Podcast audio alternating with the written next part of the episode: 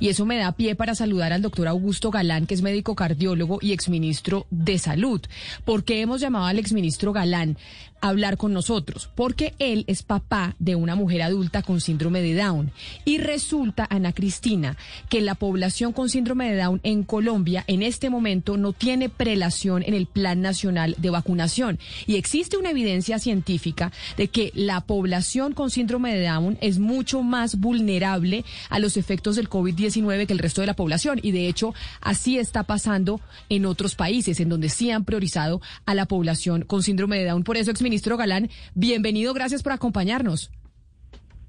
Buenos días, Camila, mucho gusto y muchas gracias por esta invitación. ¿En qué otras partes del mundo sí se está priorizando a la población con síndrome de Down precisamente por esa evidencia que existe de que son mucho más vulnerables al COVID-19? Particularmente en Inglaterra, eh, eh, incluyeron a los adultos con síndrome de Down en el listado de la población con más alto riesgo ante eh, la COVID-19. En el caso colombiano, eh, lo que nosotros, lo que yo entiendo es que el ministerio ha estado revisando y la instancia asesora del Plan Nacional de Vacunación contra el COVID ha estado analizando la situación en general de la población en condición de discapacidad y han planteado con razón, a mi modo de ver, que su priorización debe estar ligada a la existencia o no de comorbilidades.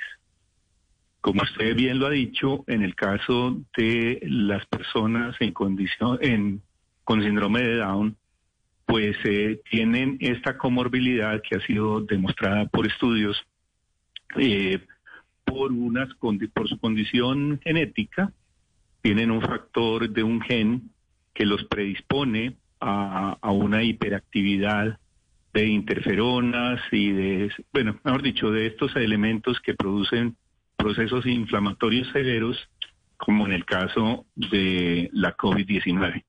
Entonces, por esta razón, eh, entiendo que en países como en Inglaterra, eh, han incluido esta población en, esa, en, en ese grupo de alto riesgo.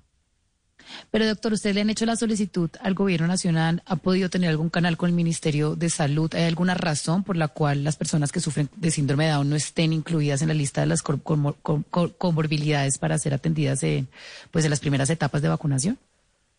Esto entiendo que es una decisión reciente en esos países. Eso eh, eh, eh investigación más reciente fue publicada a finales del año pasado eh, sobre este tema. Entonces, eh, no es algo, a mi modo de ver, que el gobierno nacional haya descuidado, ni mucho menos, como le digo, eh, ellos han venido evaluando el tema, pero ahora pues hay ya evidencia científica que consideramos que vale la pena que el gobierno nacional la revise y que como el mismo gobierno lo ha mencionado en reuniones, pues eh, con estas comorbilidades y la evidencia de ellas, estas poblaciones o esta población sea priorizada.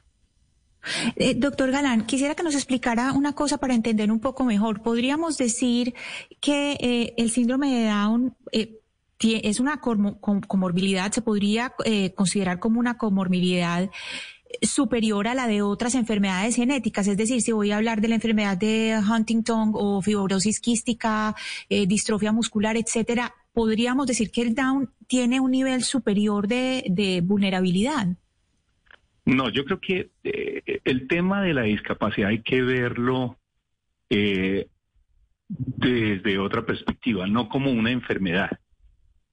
No son, enfermedad, no son enfermedades ni son enfermos son personas que tienen una condición, como puede ser la condición un diabético, puede ser la condición un hipertenso, puede ser una condición un paciente que tiene cáncer, eh, un paciente que tiene enfermedad coronaria, una persona que tiene enfermedad coronaria. Es una condición. Dentro de sus condiciones pueden tener comorbilidades, pueden tener afectaciones que los inducen, en este caso, o, que los llevan a, una mayor predisposición a sufrir este tipo de enfermedades, este tipo de afecciones o que este tipo de afecciones infecciosas eh, los golpee de manera más severa. Entonces, de eso se trata. No, no se trata de su condición de discapacidad ni que si su condición de discapacidad sea una enfermedad. Sí, eh, doctor, mil gracias, mil gracias por esa aclaración, porque es que nosotros también, pues nosotros trabajamos con las palabras y lo que estamos tratando es de nombrar bien las cosas. Entonces, pues le agradezco que me haga esa corrección doctor Galán, pero entonces usted cree que, y es optimista en la respuesta del gobierno frente a, que ustedes ya están poniendo este tema sobre la mesa de la importancia de, priorizar a los, a los menores, o a los menores no, a las personas con síndrome de Down en el plan de vacunación. ¿Usted es optimista de una respuesta positiva por parte del gobierno nacional en este sentido? Yo confío en que así sea, porque de hecho, eh, digamos, como le menciono en, en otras reuniones, por lo que yo tengo entendido, ha manifestado eh, en sus conversaciones con la población en condición de discapacidad eh, esa, digamos, ese análisis o esa reflexión. Recuerden que eh, población en condición de discapacidad puede ser discapacidad física, puede ser discapacidad sensorial o discapacidad cognitiva y eso no significa que tengan per se una mayor un mayor riesgo eh, que la población en general a, padecer un COVID severo, en este caso, o que se incremente la mortalidad por COVID. Es por otro tipo de eh, comorbilidades eh, que esas poblaciones o alguna de ellas pueden someterse o estar en ese riesgo, que es el caso que señalamos con respecto a la población con síndrome de Down. Doctor Galán, un gusto saludarlo. Una pregunta muy rápida. ¿Usted tiene las cifras de las personas que tienen este síndrome en Colombia para entender cuál sería el impacto sobre el plan de vacunación? Desafortunadamente no tenemos eh, unas cifras exactas, pero sí hay una estimación que se halla en el orden de unas 40 mil personas. Estamos hablando de unas 40 mil personas que en Colombia son adultas con síndrome de Down. Doctor, y le voy a preguntar también por datos, no sé si de pronto tiene alguna noción de cuántas personas eh, se han infectado o han muerto, personas con síndrome de Down, se han infectado con COVID-19 o han muerto por esa causa. ¿Tenemos alguna aproximación? No, desafortunadamente yo no tengo ese dato. No, realmente no. No, no creo que no creo que lo tengamos en el país y creo que a nivel mundial tampoco está desagregado de esa manera. Usted ha explicado, doctor Galán, que el síndrome de Down es una discapacidad, no es una enfermedad. ¿Otras personas con otras discapacidades también deberían ser priorizadas a la hora de la inmunización? Eh, perdón, me, repite la Sí, le pregunto si otras personas con otras discapacidades diferentes al síndrome de Down también deberían ser priorizadas a la hora de la vacunación en, en Colombia. Pues yo creo que en la medida en que haya poblaciones con otro tipo de discapacidad que tengan una comorbilidad que eh, los lleve a estar en mayor riesgo, sí debería ser. En este momento, las que nosotros conocemos, pues está muy circunscrita este tema de la población con síndrome de Down.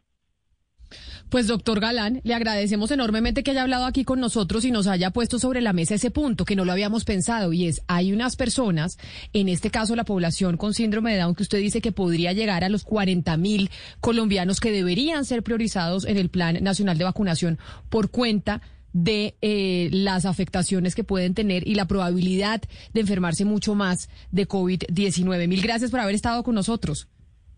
Muchas gracias a ustedes, Camila. Mucho gusto en oírlos.